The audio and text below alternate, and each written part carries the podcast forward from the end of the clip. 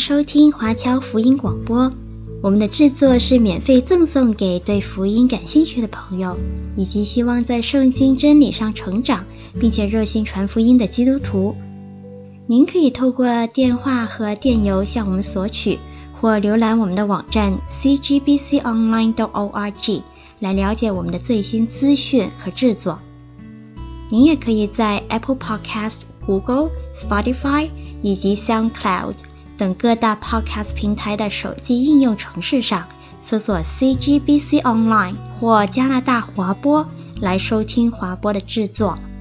我们也欢迎您以自由奉献的方式来支持我们的事工。再次感谢您的收听。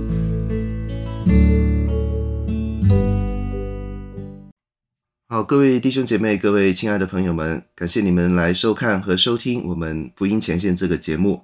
今天我们邀请到一位之前曾经上过我们节目的来宾曾秉海牧师啊，今天的身份可能跟之前那一次来就有那么一点点不同，虽然可能还是在探讨一些跨文化宣教相关的话题哈。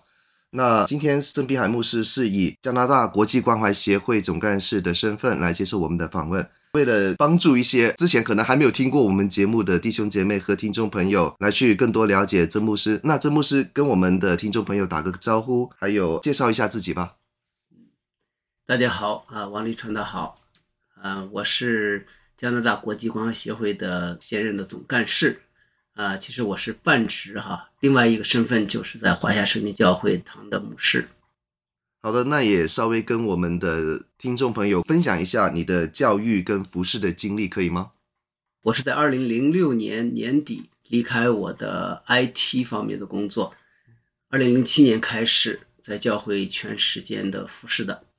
教育方面，我在全职服饰之前，我我是学的是 Computer Science，就是计算科学。我的自己的教育经历呢，其实比较的长。我以前本科学的气象，后来又学了环境。到加拿大以后呢，又学了计算机科学或者叫计算科学，啊，后面又学了神学啊，这是一个教育的经历吧。工作经历呢，我以前做的是 IT 方面的工作，后来再进入到牧养。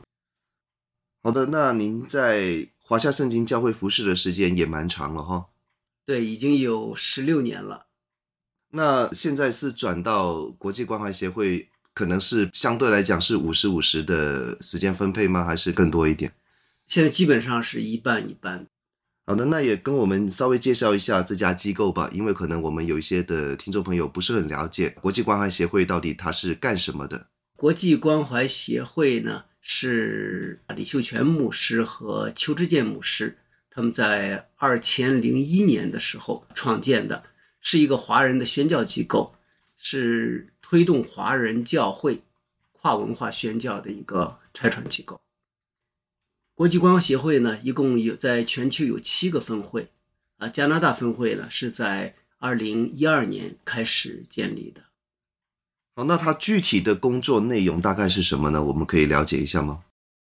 具体来讲呢，这边这个机构的它的意向就是福音进中华，福音出中华。所以他的工作呢，就是在推动华人的跨文化宣教。那自己呃也是在差遣宣教士在啊不同的地方。那在第一个阶段，基本上注重的是在东南亚的宣教。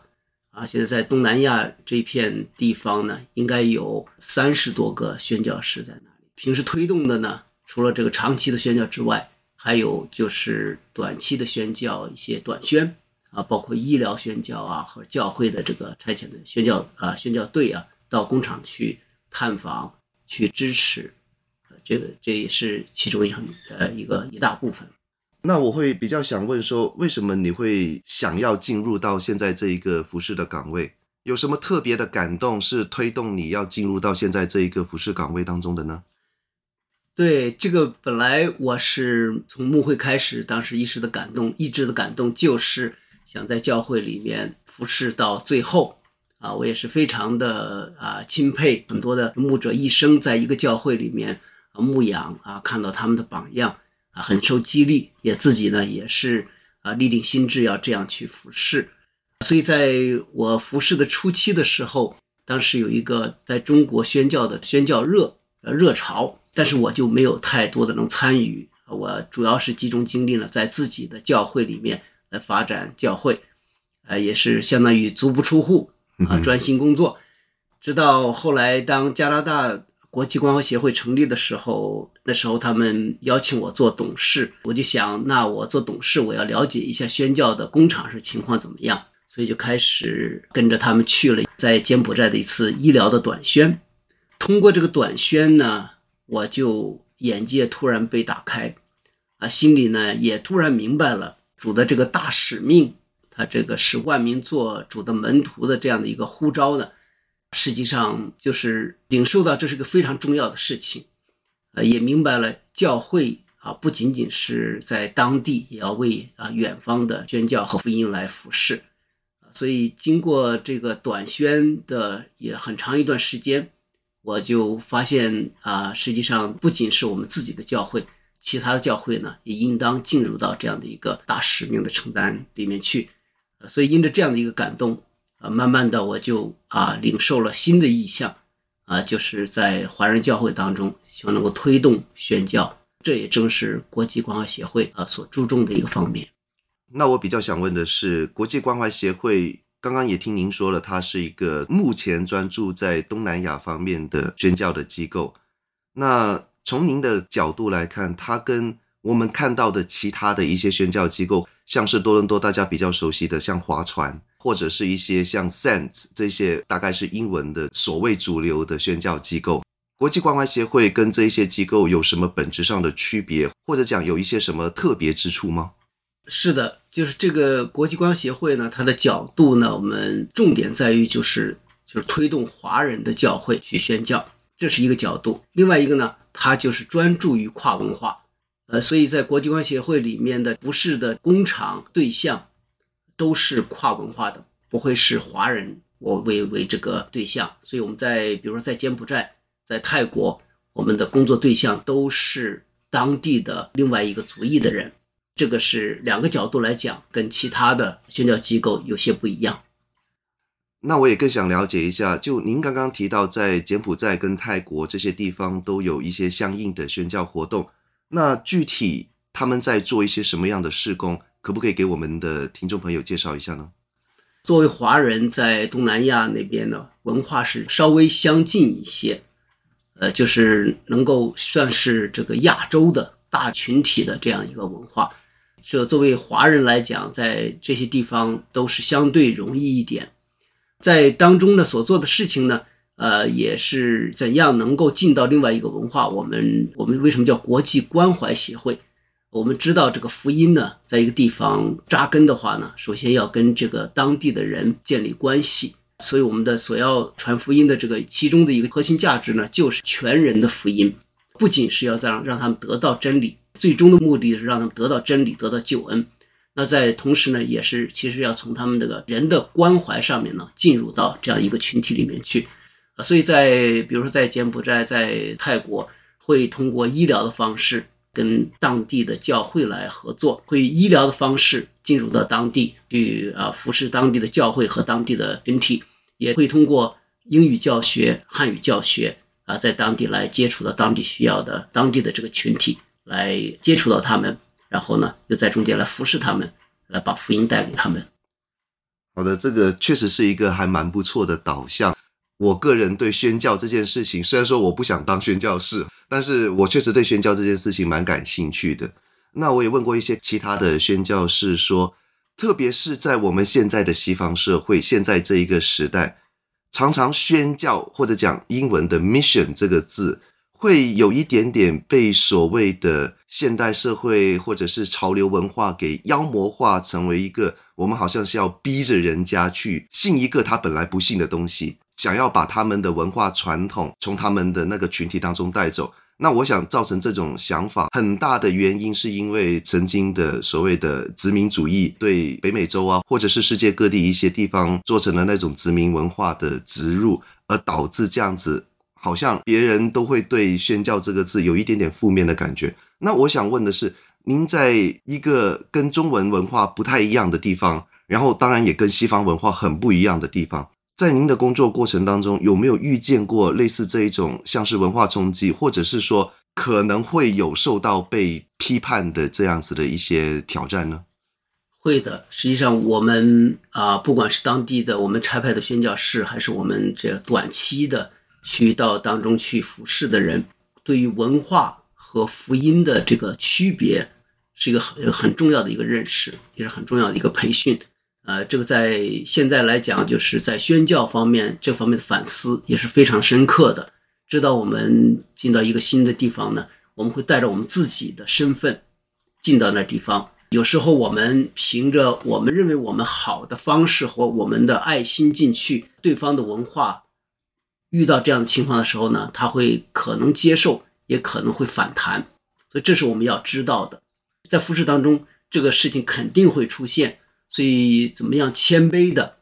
以平等的，甚至以更加是服侍别人的这个角色进入工厂，是一个很重要的个角度。这也是现在宣教呃方面的一个，基本上是一个很基本的一个教育，就是说一个学习，就怎样以服侍的角色进到啊一个新的文化里面，不要把我们当做一个强势文化，作为一个优势文化，啊或者更好的文化，而且要知道我们的文化带来很多的包袱。汉语文化也有汉语文化的包袱，在东南亚的地方，我们作为华人，我们的背景也常常被他们有带着一定的眼光和经历来看我们。呃，西方文化也是一样的，也都是在包括柬埔寨，都包括越南，这都是跟西方曾经有过一些很痛苦的经历，所以这些都会影响我们跟别人的接触，会被敌视，除非我们真是真心的去爱，让他们感受到爱，不然这个是。很难突破的，所以我想从医疗跟教育这两边去进入的话，可能医疗相对来讲比较会少受到挑战，那教育可能相对来讲会稍微比较容易碰触到一些文化的议题。那有没有什么具体的方式或者是操作的守则，就是加拿大国际关怀协会会提供给属下的宣教士去参考的呢？我们在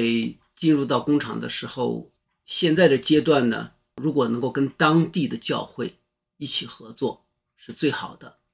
因为当地的教会就知道他们需要的是什么，什么方式最合适，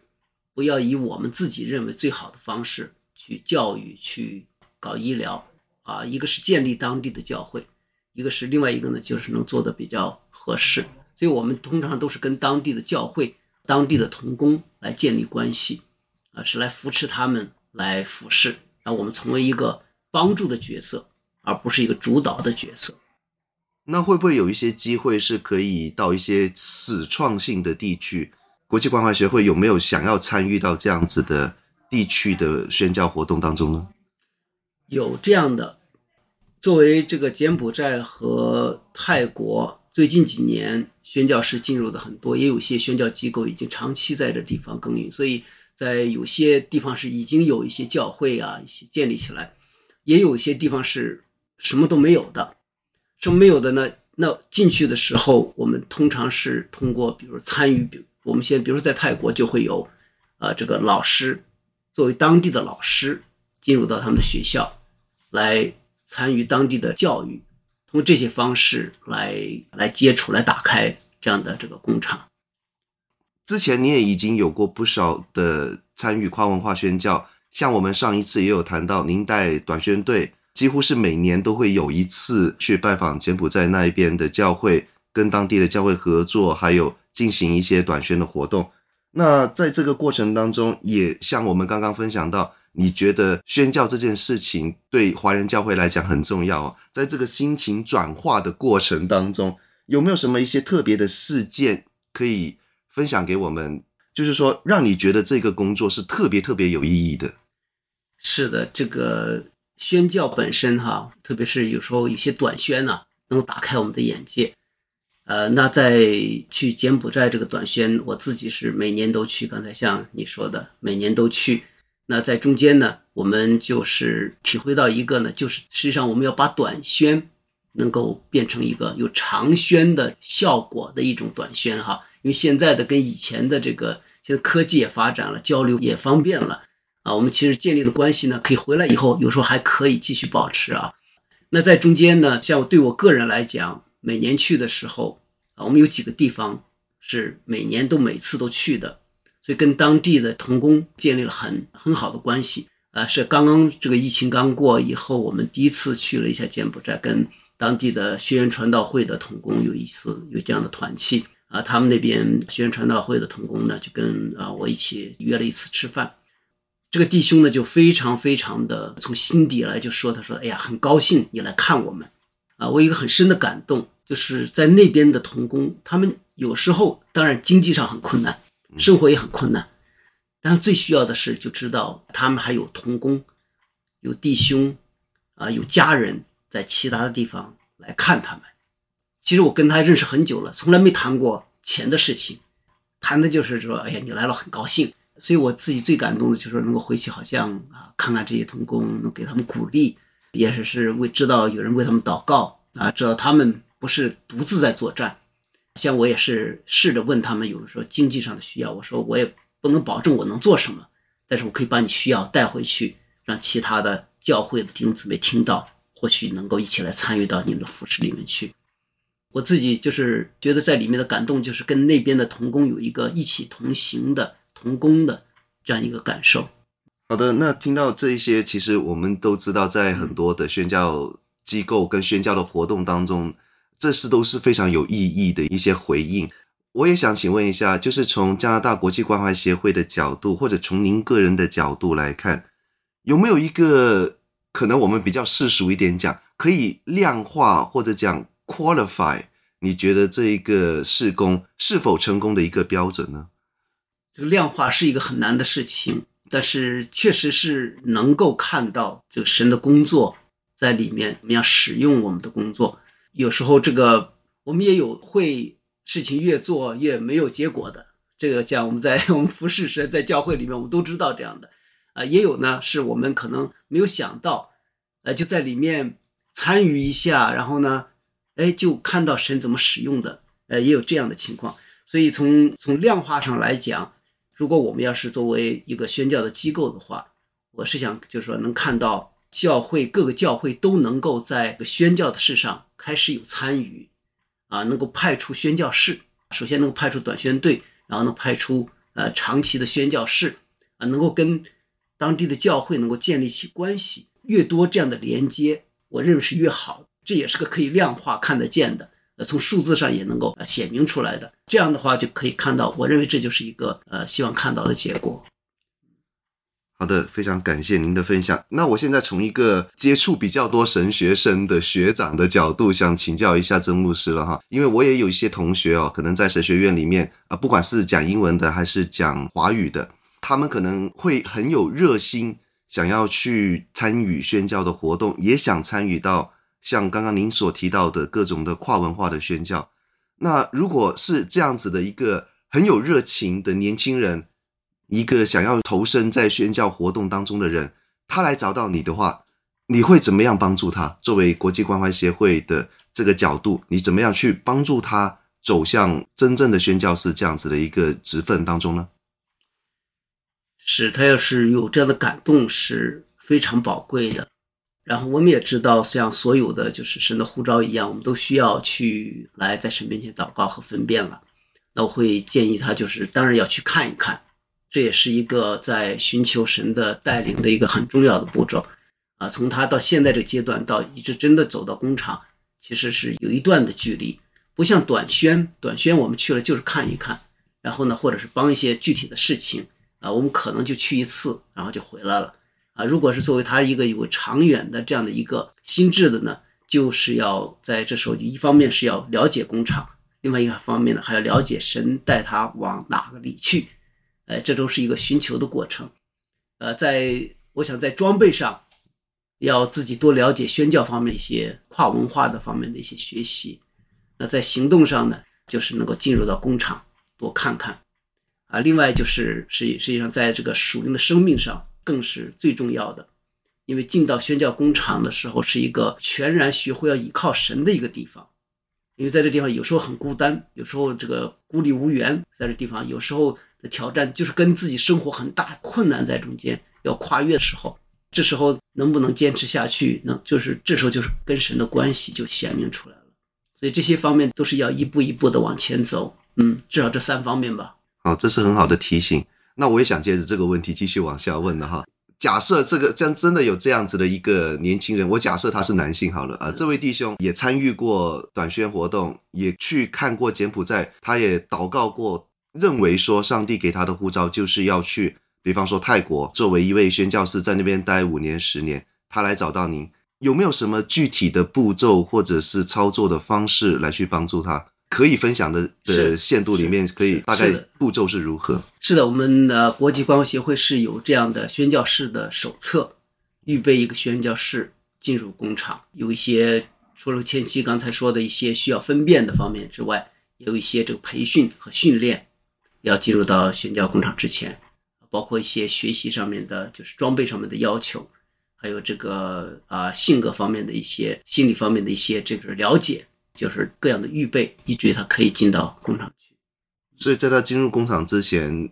协会还是会跟他有一段同行的阶段。对，有一段时间要培训，要预备，至少不至于进到工厂之后很快就所谓的阵亡。对，我们这个国际关系协会不是这样的，把人丢到工厂，让他看他能不能活下去的这个状况。对，我们知道一个工人不容易，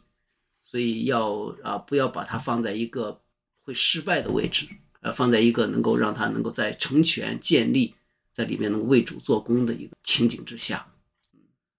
好，那我也继续想问机构相关的一些问题，就是说现在来讲，在二零二三年现在的这个时候，国际关怀协会往前走的时候，有没有什么新的意向，或者是说有没有什么特别想要做的事情？从发展前景的角度来讲，可以跟我们介绍一下吗？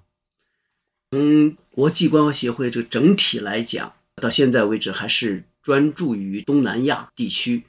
呃，同时呢，在发展一些，比如像非洲啊、中东啊这些区域。那作为加拿大国际关怀协会，我们所在的地方呢，有些跟其他地区的不一样，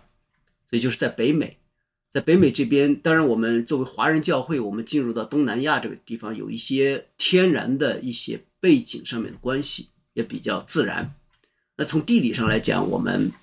看到这个中南美洲这边其实也是一片很大的工厂，啊，那作为加拿大这边的，这是一个就是说在后面的时候要可以考虑的一个方向。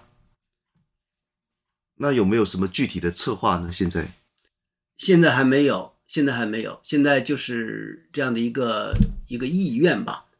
然后看神怎么带领，能够开始进入到这些地方去。现在这个阶段来讲呢，我们还是在预备华人教会里面推动宣教、装备牧者、装备教会的一个阶段，呃，让大家能够对工厂有些熟悉之后，怎么样进入到里面去？好，那我就就着刚刚您的回应啊，嗯，我就继续问，在教会的层面，就是广大的华人教会，国际关怀协会想要怎么样来帮助他们更加认知到宣教的重要性呢？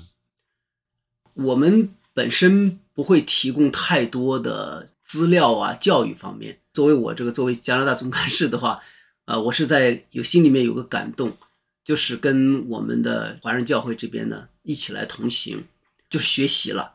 啊，实际上我们要有些学习，比如说我会比较推动这个把握时机的课程，希望在我们弟兄姊妹当中，或者是这个这个宣教展望啊、展望课程啊，这个来推动，让大家在这个宣教上面有些学习，有些装备。啊，那在牧者方面也有特别的一些课程，比如说叫 Interface，也叫 Simple Mobilization 的那个机构在推动的一个教育，就我们可以从教育上来开始。那另外一个呢，我们因为我们自己走过的一些短宣的这样经验，也可以帮助教会，如果有这样的想往前走的话，我们可以一起来陪伴，帮助策划，帮助安排，联系工厂，啊，让让教会能够有一种短宣的一个体验。也帮助他们能或许能建立一个长期的跟当地的某一个教会有伙伴关系啊，来体验也能够进入到这样的一个关系里面去。所以现在现在这个阶段来讲，我们都是在这个方面啊正在努力着。好的，我觉得这个应该也是很有意义的一项活动，让更多的教会可以了解到大使命的重要性，还有宣教的重要性。那我们现在节目也差不多到结束的时候，在这个最后的时刻，我大概想给三到五分钟的时间，请曾秉海牧师跟我们的弟兄姐妹、跟我们的听众们来讲几句话。有一些什么样的话想要对我们的这些听众讲？还有，如果我们的众弟兄姐妹想要支持和帮助国际关爱协会的话，有什么方式可以帮助你或者支持您的事工？是，那在讲了这么多，实际上也是呃，谢谢华波来给我的机会，能够分享一下我们的这样的感动。那宣教的工作呢，是神给我们的大使命啊，这个宣教或者叫 mission 哈。使命呢，不是我们教会的这个自己创造出创出来的，实际上是神的使命。这个我们都啊有一个共识哈，都有明白。那我们怎样参与到这个神的使命当中去？这是一个我们要思考。那我希我希望呢，在能够真真的是对于教会来讲，对于弟兄姊妹来讲，就是来思考我们自己或者我们的教会跟神的使命怎样能够挂钩啊，能够参与到中间去。那我这些年在参与到宣教当中呢，一个很大的一个感动，或者是一个看到的一个方面，就是其实我们的弟兄姐妹，我们自己生命很多时候没有力量，就是没有看到这个使命啊。我们的教会没有力量，也是因为没有看到这个使命，或也是忽略了参与到这个使命当中去。所以在这方面，如果我们能够开始思考，并且有一些在神面前的寻求，看神怎么带领。相信神会祝福我们的自己的生命，也祝福教会的成长。作为我们这个国际光协会这个机构来讲呢，当然支持我们，就是从经济上支持或什么，这都是其次的。我们是希望能够呢，就像把我们看作一个就是前方的战场的供应队，